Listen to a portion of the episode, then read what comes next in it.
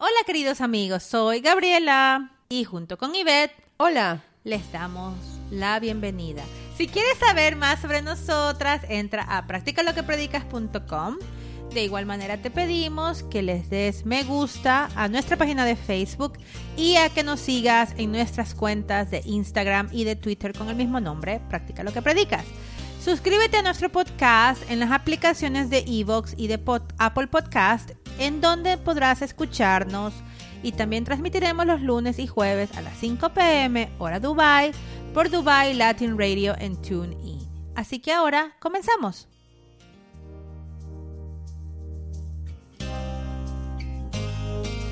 Practica lo que predicas, un podcast para que dejemos el bla bla bla y nos pongamos en acción ahora con Ivette Barragán y Gabriela Peso.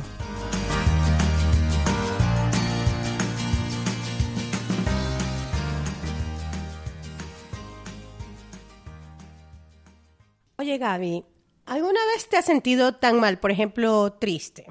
Estás triste y viene alguien de pronto y te dice, ay no, pero no pienses así, no estés triste, sé positiva, piensa positivamente. ¿Te ha pasado? Enfócate en las cosas buenas. Sí. Enfócate en lo que tienes. Toda la santa vida me pasa eso y no hay cosas que me cabreen más que la gente no respete cómo uno se siente en ese momento porque simplemente no quieren lidiar como contigo.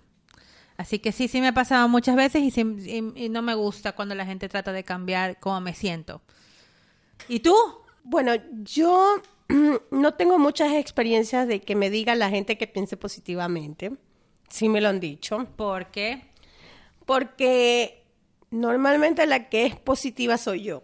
Sí, es verdad. Entonces, cuando yo me siento triste o llena de ira o algo así, normalmente soy yo la que como que dice hasta aquí no más, no, no, no más tristezas, es hora de pensar positivamente. Más bien la que se dice a sí mismo esas cosas soy yo.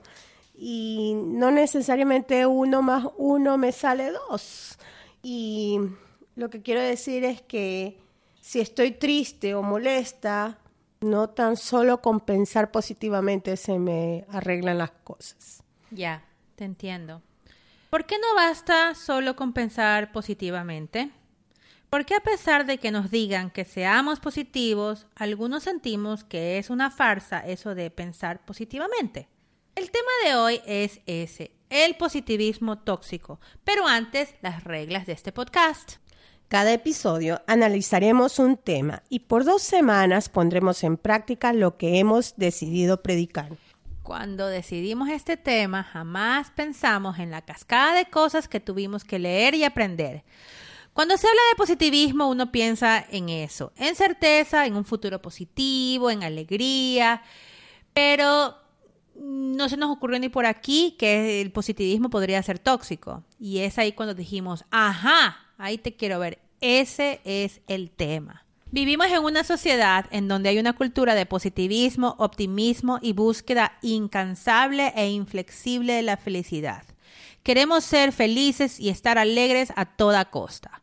Es una cultura que quiere tapar el sol con un dedo y echar a un lado los momentos de tristeza, frustración, ira y miedo, solo porque estos no son culturalmente correctos o porque nos sentimos incómodos con ellos.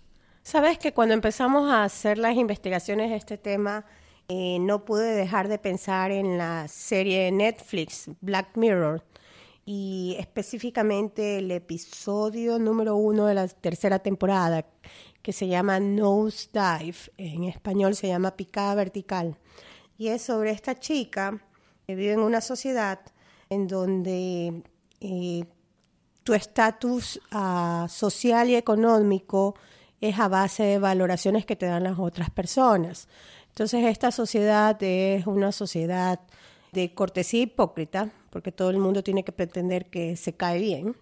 Eh, sonrisas fingidas, porque todo el mundo pretende que está feliz, ¿no?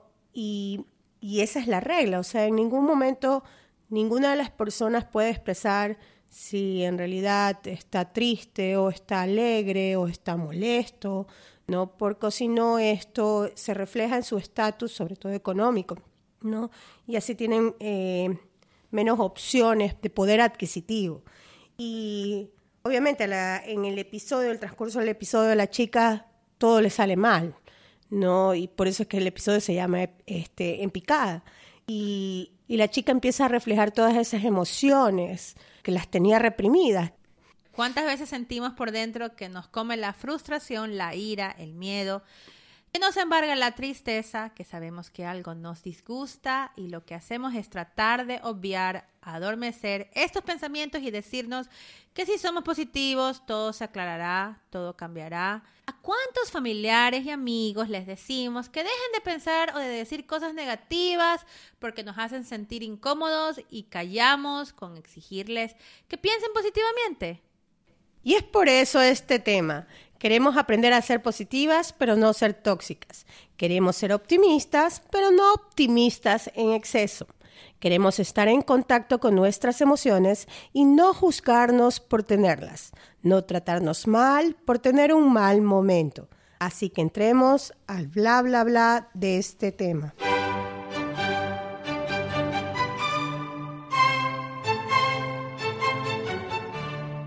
Positivismo u optimismo tóxico es un positivismo a ultranza, que le da la espalda a la realidad.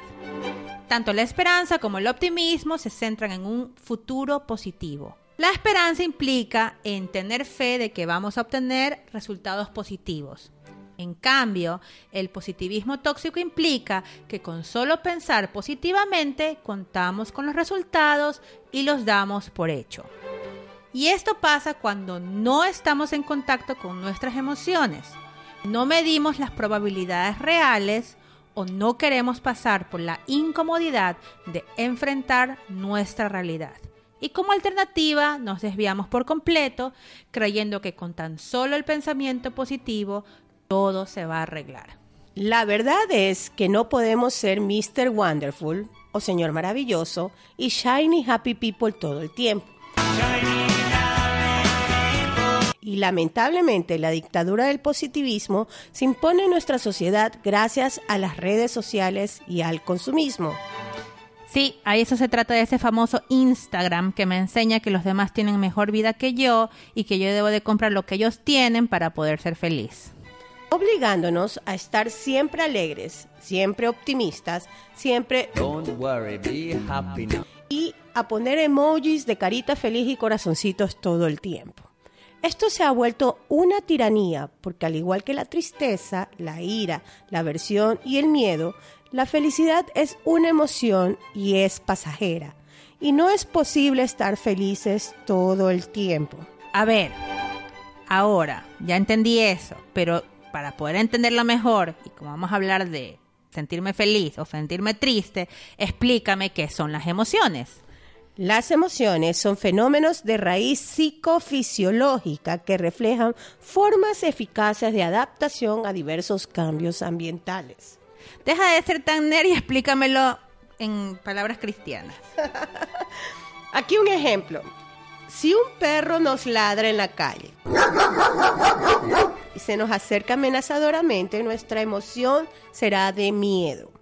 Nuestras expresiones faciales cambiarán a asustados, nuestro corazón se acelerará, el cortisol se elevará y nuestro cerebro empezará a procesar toda la situación para reaccionar, ya sea corriendo, tomándolo con calma o dándole un golpe al animal. Luego de que pasamos el peligro nos tranquilizamos. El miedo pasó y eventualmente registraremos en nuestra memoria cosas como no pasar por esa calle o llevar un palo para asustar al animal. Está fácil ese, pero ahora te voy a dar uno más complejo. ¿Ya? Estoy triste porque he perdido mi trabajo y aunque sé que no era un trabajo gratificante que me hacía feliz, sin embargo pagaba las cuentas. Las cuentas. ¿Y ahora cómo voy a pagar las cuentas? ¿Y si no consigo trabajo rápidamente? Entonces empiezo a tener la cara de pasa agria, de la preocupación, Además no duermo por la misma y siento una pesadez y angustia. Incluso he llorado y hasta no he comido. Esa tristeza me ayuda a procesar de mejor manera mi entorno, a estar más lúcida y estar más alerta y así poder buscar soluciones como la búsqueda de otro empleo o el momento quizás para empezar mi propio negocio.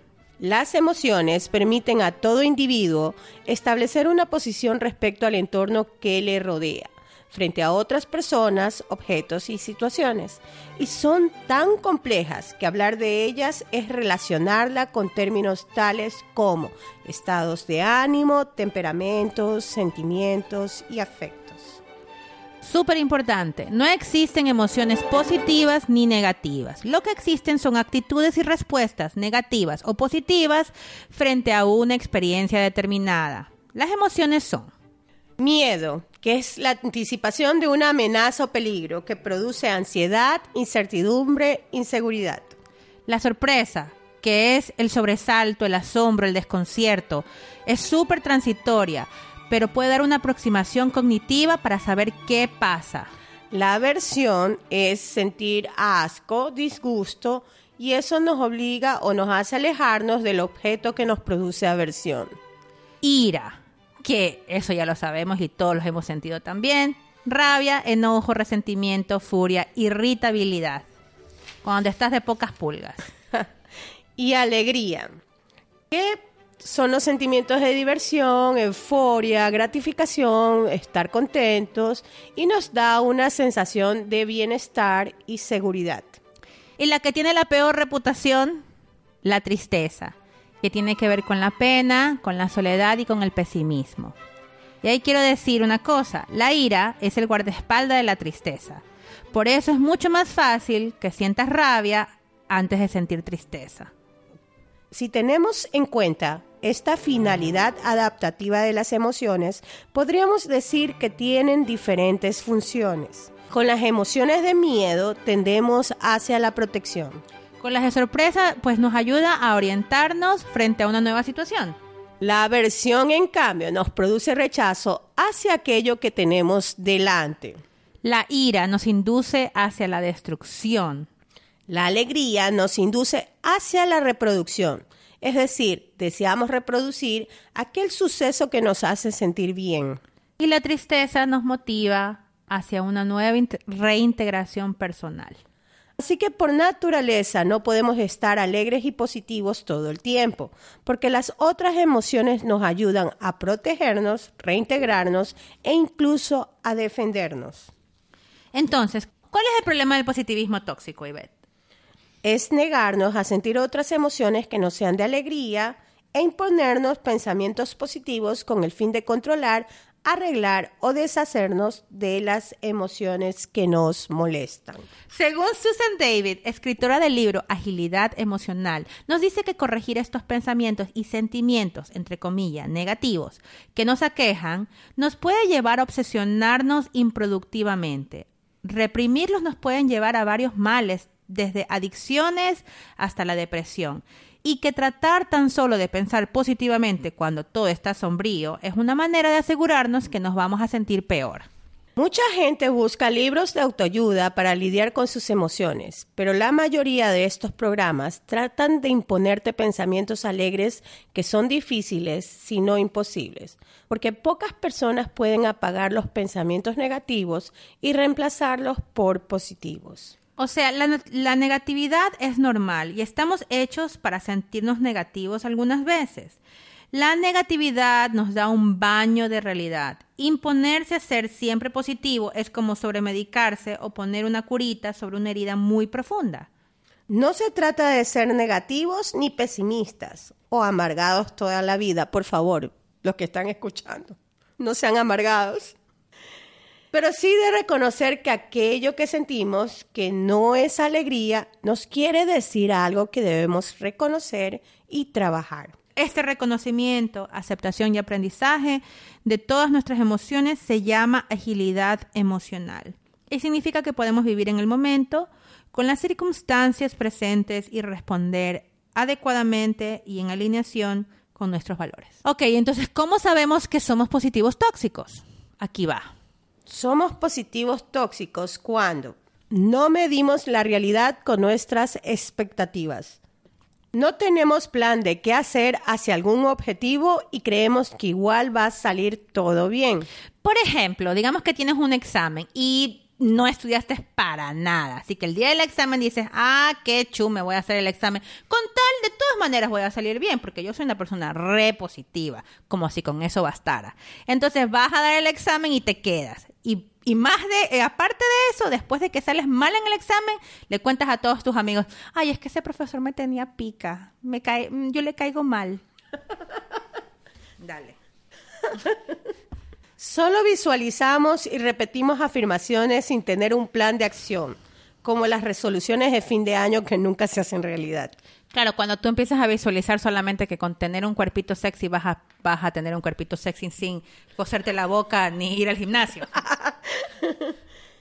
Me ha pasado. No trabajamos en los que nos hace sufrir o nos hace sentir inseguros o incómodos, pero buscamos medios que nos adormezcan como las adicciones, pasar a otro tema o cuando nos damos palo en pensamiento porque no podemos pensar positivamente. O sea, somos muy poco autocompasivos con nosotros mismos.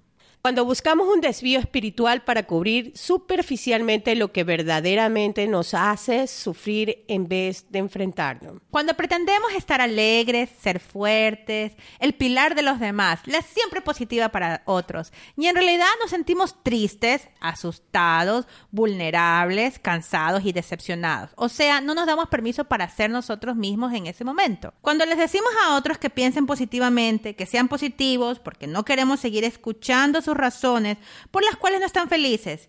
Eso es falta de empatía y de una y eso es falta de empatía y de una verdadera escucha activa. Cuando le decimos a otros que tan solo con pensar positivamente el cielo se va a abrir y los milagros caerán del cielo. Cuando le buscamos el lado positivo al peor momento de la vida de otro. Por ejemplo, cuando alguien se muere y dice, puchica, se murió de contado, pero al menos no agonizó. O tú mismo te dices a ti mismo cuando un familiar está por morir y ya murió, ay, por lo menos ya no sigue sufriendo. O sea, le sigues buscando el lado positivo hasta en los peores momentos, cuando realmente son momentos de, difíciles y de recogimiento. Repetimos, no ser positivo tóxico no significa ser el amarga personas, el que ve todo sombrío, el pesimista o el negativo. No le estamos pidiendo a ustedes que sean unos pesimistas y que vayan esparciendo malos augurios y conclusiones siniestras. Pero como dicen, está bien culantro, pero no tanto. No puedes ser positivo si no reconoces aquello que te hace sentir no feliz y no estás en contacto con tus emociones y eres empático con las emociones de los demás. Ahí se acabó nuestro bla bla bla, Ivette. Y en parte de nuestras investigaciones hicimos algo muy interesante, que fue que nos pusimos a ver una película que se llama Intensamente. Es la de Pixar. Sí, que en inglés se llama Inside Out. Sí. y eh, discutiendo con Ivette, estuvimos hablando de de que a mí me dijo alguien que en esa, en esa película el personaje más importante era la tristeza. ¿Ya? Y entonces tú fuiste a ver la película y, y ¿qué sacaste de, volver a ver la película? Porque ya la habías visto. Pero cuando yo eh, te dije eso, tú dijiste, hmm, ¿será verdad? Claro. Eh, sí, inicialmente uno sí cree que es, o sea, el que para que haya momentos de felicidad tiene que haber ciertos momentos de tristeza. Eso es lo que te da inicialmente, o sea, si no tienes claro lo que son las emociones, ¿no?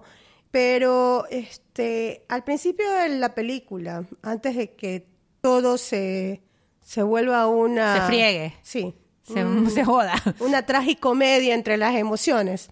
Sí.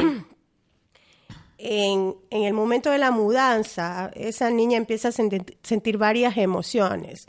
Siente miedo porque es un sitio nuevo, una escuela nueva, siente aversión porque la casa no es tan bonita como su casa anterior, eh, siente ira porque la han separado de sus amigos, de su equipo de hockey. Todas esas cosas siente ella y tú lo ves antes de que todo se vuelva un lío. Y también siente tristeza porque tristeza quiere participar y no la dejan. Claro, la tristeza está ahí todavía, o sea, está como latente, no, no toma posesión, no toma posesión. Primero vienen todas las demás emociones. Lo que le pasa a alegría es que, o sea, parece alegría que fuera la mala de la película, porque ella quiere que todo esté alegre, pero es porque la realidad de esa niña era así inicialmente, todo era alegría. Ella era la que mandaba. Alegría la que- mandaba en esa niña hasta que tuvo 11 años. Hasta que tuvo 11 años, exactamente. Ahora esta niña está pasando por cosas diferentes que le hacen sentir distintas emociones y estas emociones son fuertes. Cuando tristeza entra en escena es porque la niña verdaderamente ya no puede estar más tiempo alegre y ya no puede pretender. Y hay una parte en que la mamá le dice, antes de que tristeza entre en la, en la historia, hay una parte en que, que la mamá le dice este, que... sí, agradece. Le agradece de que sea siempre positiva, siempre alegre, que a pesar de los cambios ella siempre está feliz. ¿No? que Y le agradece. mucho para los papás verla feliz a ella. Y que para ella, y sí, para los papás es muy importante que ella se mantenga así. Y la niña trata de ocultar esos sentimientos, esas emociones de ira, de miedo, de aversión, incluso de tristeza. ¿Y qué es lo que pasa? Como no soporta más, la tristeza es cuando entra y, y se encarga de todo, decir, a ver, aquí las cosas no están funcionando, me siento verdaderamente triste porque no puedo seguir más tiempo alegre, no puedo seguir pretendiendo, ¿no? Y ahí ya viene toda la historia, o sea, de cómo Alegría quiere que todo esté feliz, porque esa fue la orden que le dieron a Alegría. Esa fue la orden que le dio la mamá a la niña, ¿no? Por eso es que tú ves la batalla de Alegría de tratar de que todo sea feliz, ¿ya? Y eso es un ejemplo de positivismo tóxico. Cuando a ti te dicen que seas positivo, incluso en los momentos en los que tienes que decir y aceptar, tengo miedo, no me gusta este cambio, no, Estoy no- con coraje de estoy que me hayan sacado mis amigos. de que me hayan sacado mis amigos. Y tú y yo somos expatriadas. Y yo creo que, por ejemplo, en, en los momentos en los que toca hacer una mudanza, nosotras pasamos por Uf. muchísimas emociones. Y es el hecho de dejar la familia, el hecho de dejar a los amigos, lo que uno ya está acostumbrado a vivir, que te haga feliz o triste, ya estás acostumbrado, ¿no? Y tener que vivir de nuevo todo esto. Y es un momento de adaptación. Y yo creo que si, como expatriadas nosotras, ¿no? Y la mayoría de los expatriados, aquellos que tienen esa buena transición, es porque están en contacto con esas emociones, porque aceptan que están extrañando, aceptan que todo es distinto, pero también aceptan que eventualmente va a pasar eso y que va a cambiar y se va a transformar. Y ese es el asunto en Inside Out, que no, todo, no todas esas emociones, o sea, el hecho de que estés triste no significa que Vas a estar triste toda la vida Vas a estar y toda triste toda la estadía en esa ciudad va a ser triste, sino que como dijimos al principio, las emociones son pasajeras y así como estás triste, después estás feliz y después te da asco y después te cabreaste y después Claro. tienes miedo. y hay una mezcla de estas emociones. Lo interesante es que, y, y mira, ya al final de la película, la niña lo pierde todo en realidad, pierde todos esos valores, ¿no? Que la parte, la parte de ser tonta, de ser este, graciosa, divertida, la parte goofy, ¿no? La parte de familia, que es una parte súper importante dentro, dentro de, de- de la vida de ella, la parte de la amistad, todos esos valores se le vienen para abajo a la chica. ¿Y por qué? Porque simplemente alegría, ¿no? Esta emoción trataba de estar por encima de todas las cosas y empezó a adormecer, a destruir todos estos valores, ¿no? Porque, o sea, no puedes, no puedes negarte a una emoción que sientes adormeciendo, Solamente adormeciéndola o haciéndola a un lado, ¿no? Como eh, lo que alegría trataba de hacer con tristeza, o sea, la quería adormecer, la quería hacer a un lado. La puse en un círculo de tristeza, que no salga de ahí. Qué buena este imagen de ver cómo reprimimos nuestra tristeza. Aquí te quedas, no te voy a dar permiso para que salgas porque no es buen no eres bien vista, o sea, es simplemente la puse en un círculo literalmente. Claro. Dijo, "Aquí no salgas" y tenía el piecito un poquito sobre la línea y lo empujó. Sí. Porque, pero ese es un mensaje, y ese es un mensaje que también le damos a nuestros hijos a veces. Ay, ¿dónde está la niña feliz? ¿Dónde está mi niño feliz? Mi hijo siempre me pregunta que quiere que yo lo haga feliz. Digo, yo no te puedo hacer feliz, mijito. Pero bueno, Sí, eh, Inside Out es una película maravillosa. Yo se las recomiendo que la vean. Y también, ¿sabes lo que me di cuenta en esa película? Para terminar de hablar de ella, es la última, eh, la última isla que se daña en esa película es la de la familia. Sí. La que última que es la primera que se reconstruye. Eh, la familia es muy importante. Entonces yo creo que también darnos cuenta de que la familia estamos modelando, tenemos que hacer modelos de, de estas emociones para nuestros hijos. No sé si, por ejemplo, que tus hijos te vean llorar. Hay padres que no permiten que sus hijos los vean llorar. Eh, no sé por qué. Eh, yo me acuerdo haber visto a mi mamá llorar y me parece que es la- los momentos en los que la he hecho más, la, tengo más humana, más cercana. De hecho, cuando la gente llora conmigo, que me siento, me, es como que me permitieran ver algo de su alma que es muy sagrado, porque no todo el mundo te deja ver tu lado, su lado flaco. la vulnerabilidad. La vulnerabilidad. Entonces, cuando la gente llora conmigo, yo digo, mm, se sienten lo suficientemente cómodos conmigo para que yo pueda ver ese lado. No me voy a aprovechar de ese lado tampoco.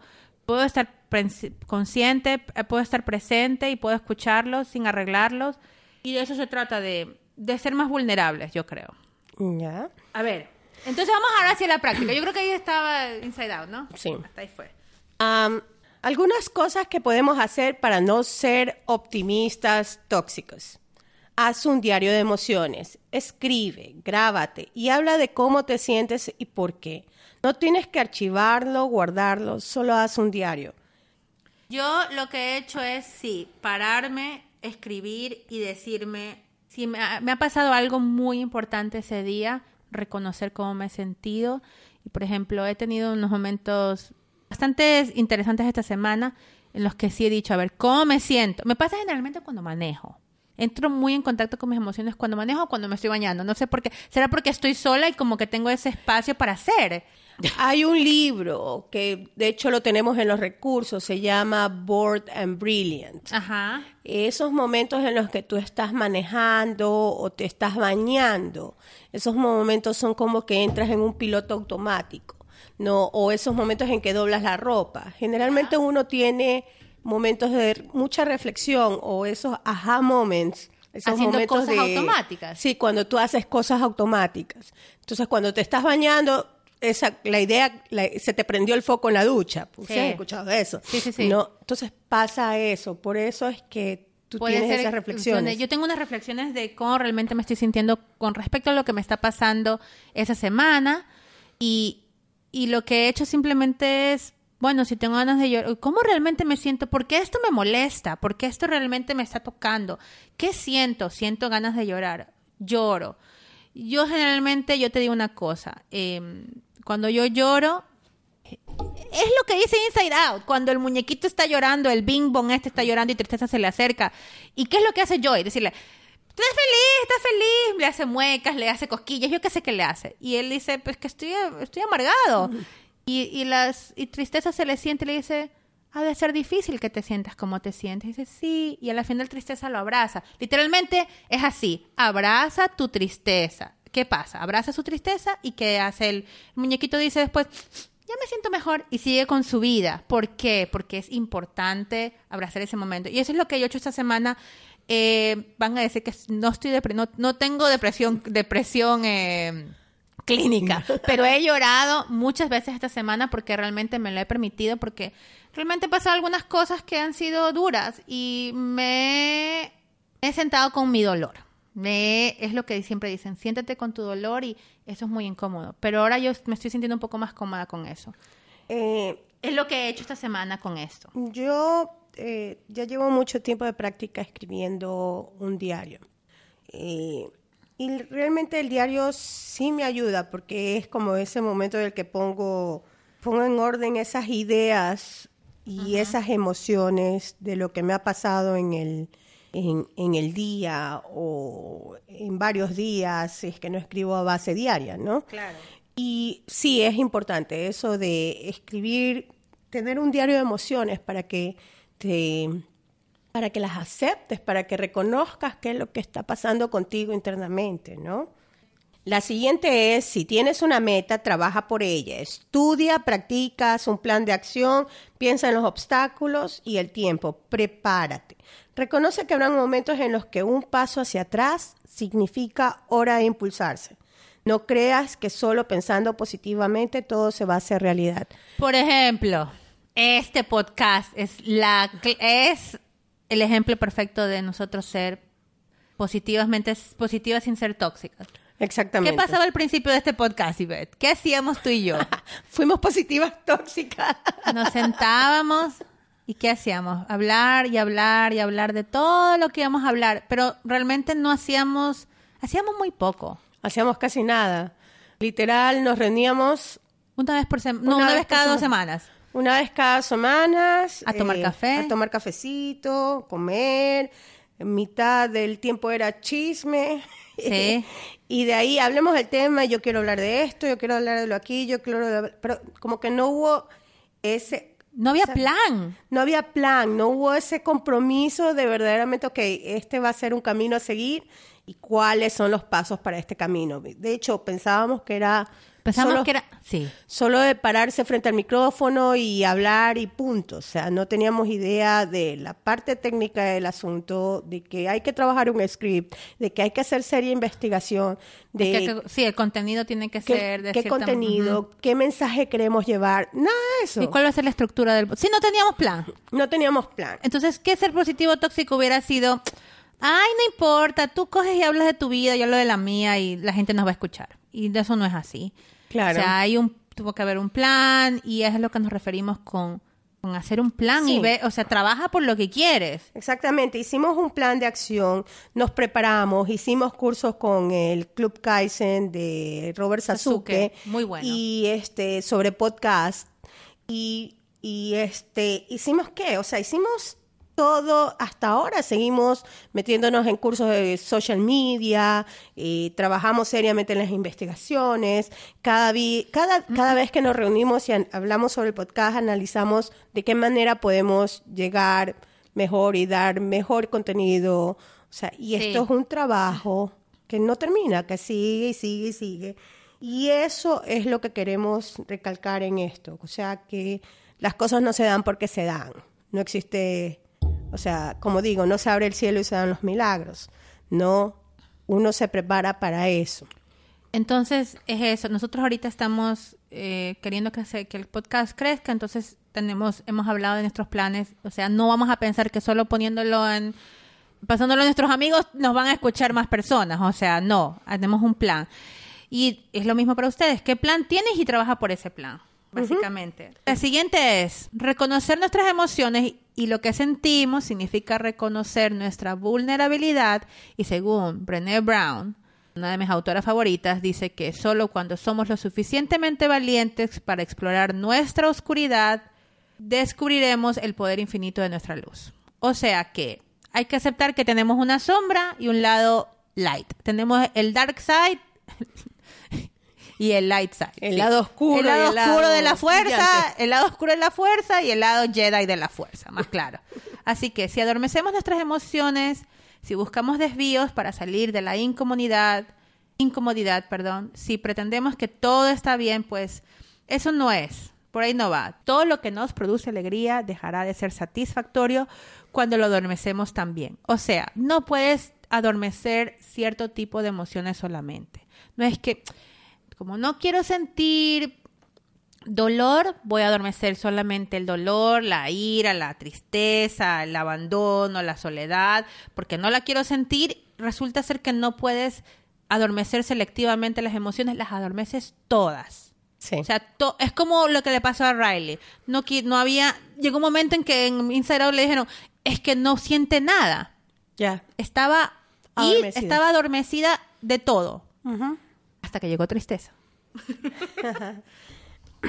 Seamos empáticos con otros y con nosotros mismos. Fortalece la compasión. No busques culpables. Sé receptivo con las emociones de los demás. ¿Qué podemos decir sobre eso? ¿Qué has hecho esta semana sobre eso? Tratar de quedarme callada.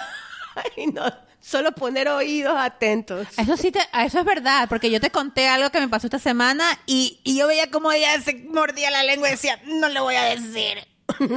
Como diciéndole, tengo que decirte, pero no te lo voy a decir. Y entonces, claro, porque vamos a la escucha activa. Yo creo que sería bueno hablar de eso. Escucha es lo que hemos estado practicando tú y yo esta semana. Y yo también he practicado. Una persona esta semana me ha, me ha dicho algo que no me ha gustado.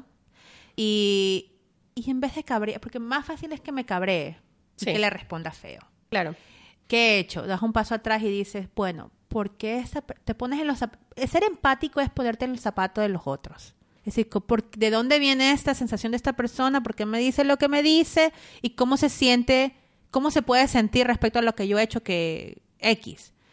Entonces es eso, es, es ese ejercicio constante de en vez de reaccionar, parar y ponerte en los zapatos de los demás, creo. Y con uno mismo. Claro, Sí, de hecho, volviendo a lo de con los demás, es lo que yo decía, o sea, si, eh, si alguien nos cuenta de su infortunio, lo mejor es escucharlo y nada más.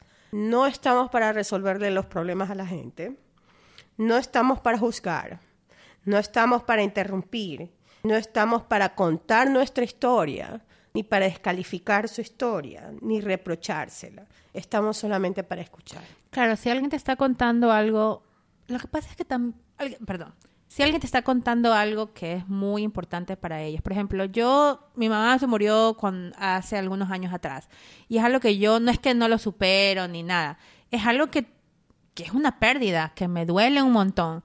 Entonces, si la gente, yo le cuento a la gente, la gente me quiere hacer sentir mejor o me quiere contar unas historias sobre cuando ellos han pasado algunos infortunios, yo no estoy ni para escucharlos. La verdad es que no me interesa ni escucharlos ni nada, porque si yo lo cuento es para que me escuchen, no para que me arreglen.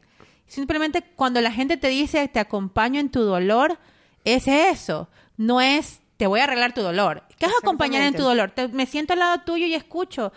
Pero vamos a esto que es algo que la gente no, que no sabemos hacer. Yo también me pongo en el mismo plano, especialmente cuando mis hijos tienen algún berrinche y siento que les duele algo, digo, ¿a qué hora se callará? que ya no quiere escuchar este, este ruido. Pero es eso. No le ordenes a nadie que piense positivamente en su momento más vulnerable. Pero tampoco le digas que se va a joder eternamente. O sea, Sí. aprende a escuchar. Yo creo que eso es una cosa muy buena. Yo creo que esa es la práctica para con los demás y también escúchate a ti mismo. ¿Qué es lo que estás sintiendo? ¿Qué más? Si sientes que tus emociones te llevan a actitudes destructivas, no entiendes por qué siempre te sientes triste o temeroso, tienes ataques de pánico, estás siempre ansioso, pues es hora de buscar ayuda profesional. Recuerda, las emociones son pasajeras y esa permanencia que sientes que existe significa que debes lidiar con ellas a profundidad y para ello es mejor la ayuda profesional. Claro, a veces no podemos, que alguien que nos enseñe a cómo lidiar con todo esto. Lo primero que te van a decir es que no hay, es- no hay este, emociones negativas ni positivas. Todas son válidas y todas son pasajeras. Eh, Pero sabes que tú me dijiste una cosa muy interesante, estábamos hablando sobre por qué la gente no, por qué es tan difícil sentir emociones que consideramos negativas como la tristeza, como por ejemplo alguien se muere y la tristeza que te embarga o, o- o algún momento, sí, la tristeza que te embarga, que es la más, que nadie quiere verte llorar, nadie quiere verte sufrir. Tú me dijiste algo muy importante y me gustaría que hables un poco sobre eso, era que es física.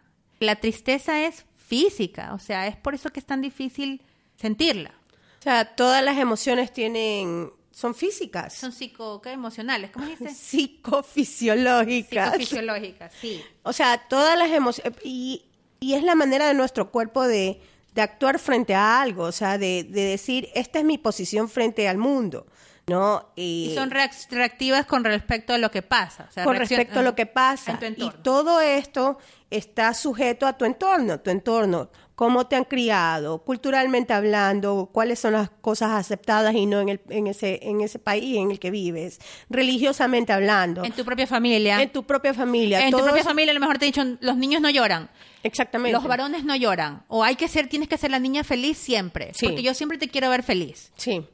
O sea, ¿Qué órdenes tienes en tu cabeza? me decía, a mí, yo soy hija única y, y eh, salir a la calle sola era un no, no, no. Ya. Yo me acuerdo que una vez me fui a la tienda de la esquina a comprar algo. Habré tenido unos 12 años y mi abuelita me dice, las niñas de su casa, las niñas buenas de su casa no van a la tienda. O sea, básicamente necesito un empleado para que vaya por mí a la tienda. Será por eso que mando a mi esposo al supermercado Claro. a ver la leche y el pan. El asunto, el asunto es que te dan las bases de ciertos comportamientos. Y es físico, o sea, te dan las bases de ciertos comportamientos.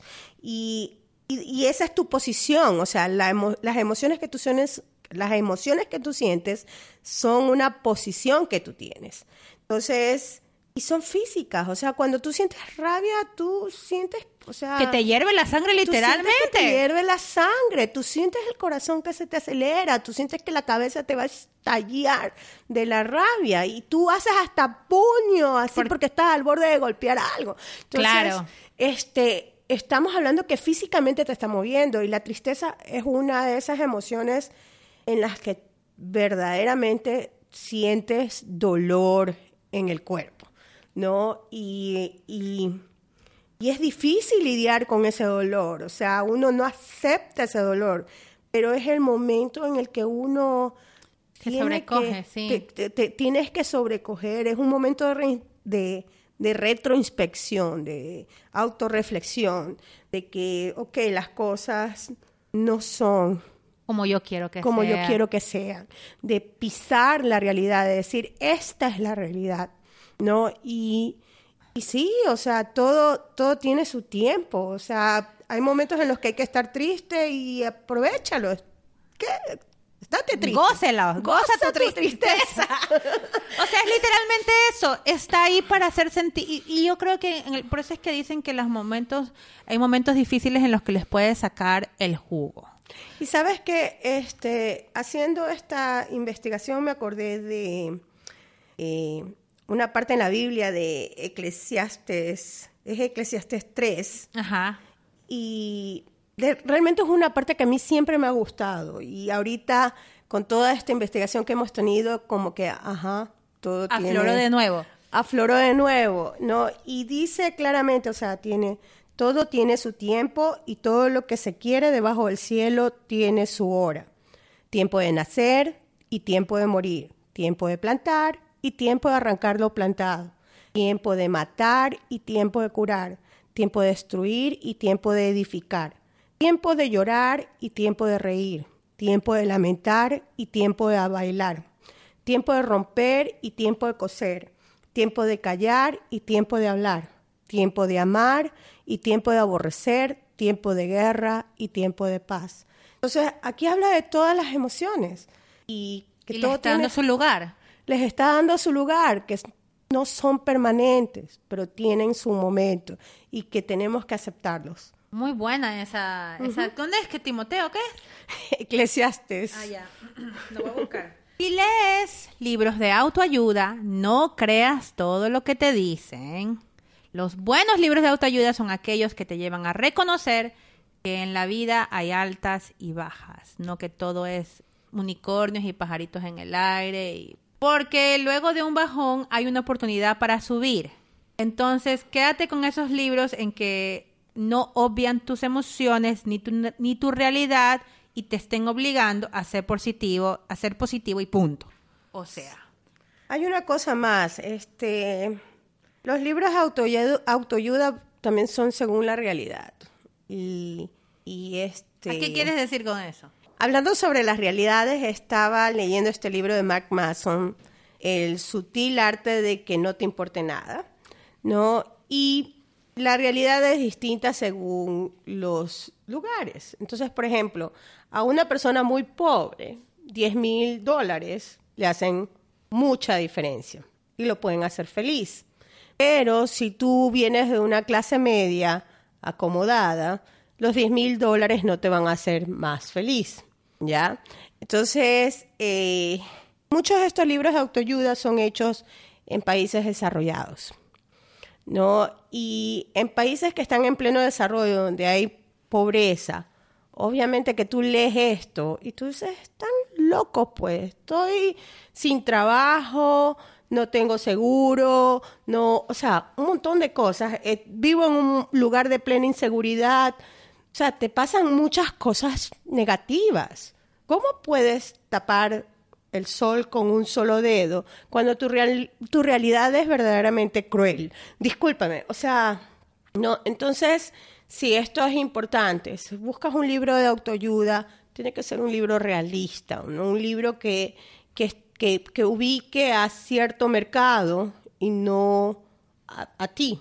También, por ejemplo, no yo no pienso que el, libro del secreto, que hablamos otro día de sea un libro completamente negativo. No es negativo para tu vida, o sea, no es positivo. Eh, puedes llegar a ser positivismo tóxico si solo te basas en eso. Yo creo, o sea, si solamente piensas, porque ¿qué dice el secreto? Piensa positivo, siéntete positivo y las cosas buenas llegarán a tu vida.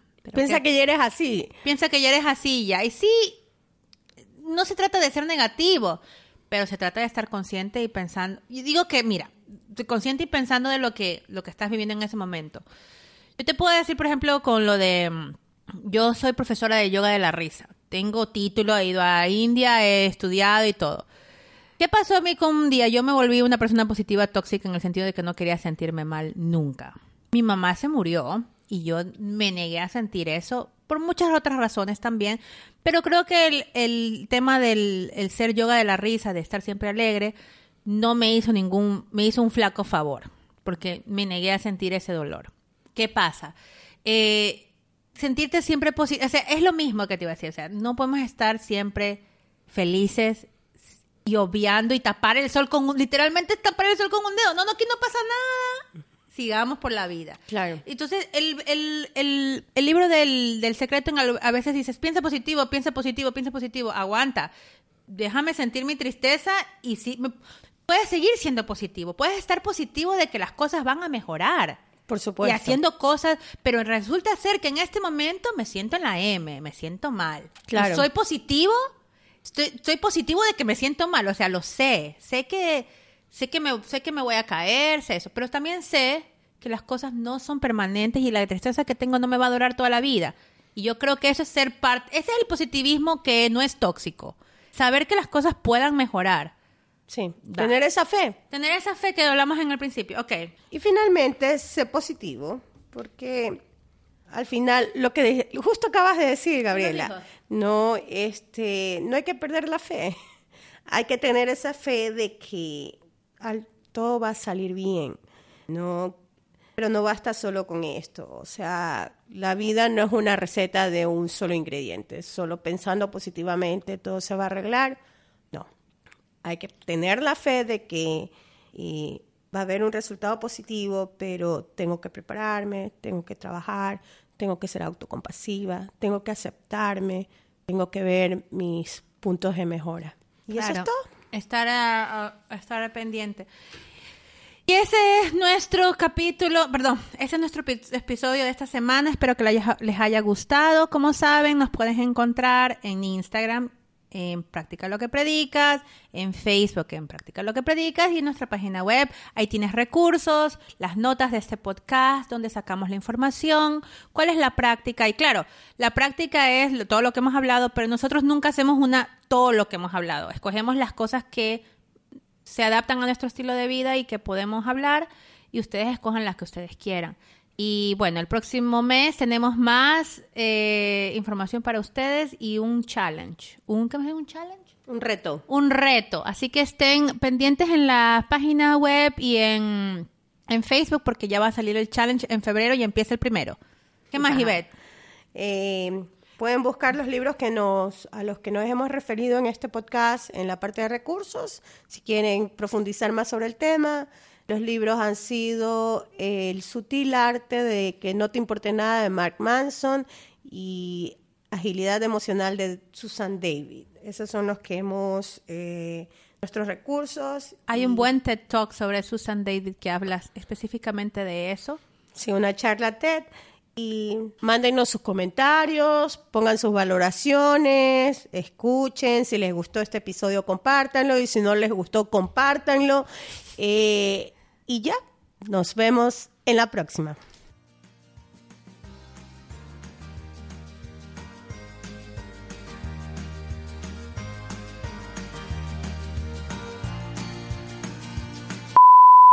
Ejemplo, chuta, se murió de contado, pero al menos no agonizó.